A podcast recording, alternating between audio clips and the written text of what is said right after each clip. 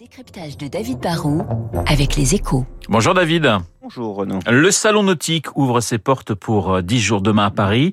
Mais comment va la filière nautique tricolore, David? Eh ben, elle va très bien. Hein. En fait, les, les, les industriels françaises du pardon, les industriels français du nautisme dressent un constat très positif. Il y a une crise sanitaire, c'est sûr, mais pour l'instant, il n'y a pas de, de, de, crise économique. Du coup, bah, le consommateur a, a de nouvelles envies de nouvelles envies et il a les moyens de se faire plaisir. Les, les nouvelles envies, c'est par exemple mettre l'accent sur les activités au grand air et dans le tourisme. Et vous le savez, on a été contraint de, de rester en grande partie en France.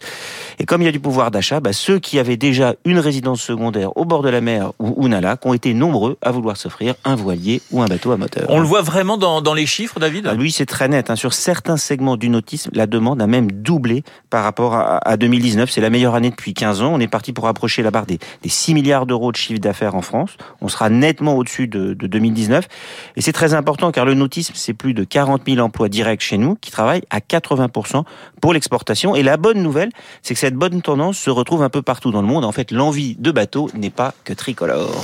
Tout va donc bien pour euh, la filière nautique française? Bah, Je dis pas qu'ils n'ont aucun problème, hein, ils en ont, mais ce sont en fait essentiellement des, des problèmes de riches. Hein. Le premier, c'est que comme dans l'automobile, il leur manque parfois des, des, composants électroniques. Or, dans un bateau aujourd'hui, bah, il y a de plus en plus de, de semi-conducteurs pour la navigation, pour certaines commandes électroniques. Bon, il y a aussi de la tension sur euh, les polyesters et les résines. Du coup, bah, les délais s'allongent et c'est parfois difficile de dire à un client qui dépense plusieurs dizaines ou centaines hein, de milliers d'euros qu'il n'aura pas forcément son, joujou pour l'été. Hein. L'autre mauvaise nouvelle, c'est que comme dans beaucoup de secteurs, les industriels du nautisme ont du mal à recruter. C'est un vrai problème.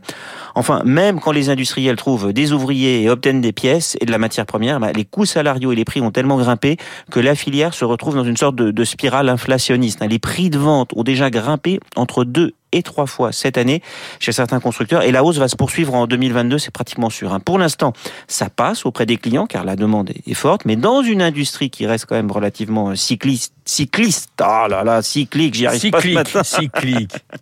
Comme le nautisme, bah, il faut en profiter hein, quand, quand, quand le vent est porteur, mais il ne faut pas prendre trop de risques, sinon, vous le savez, on risque de chavirer. Le décryptage de David Barrault tout de suite.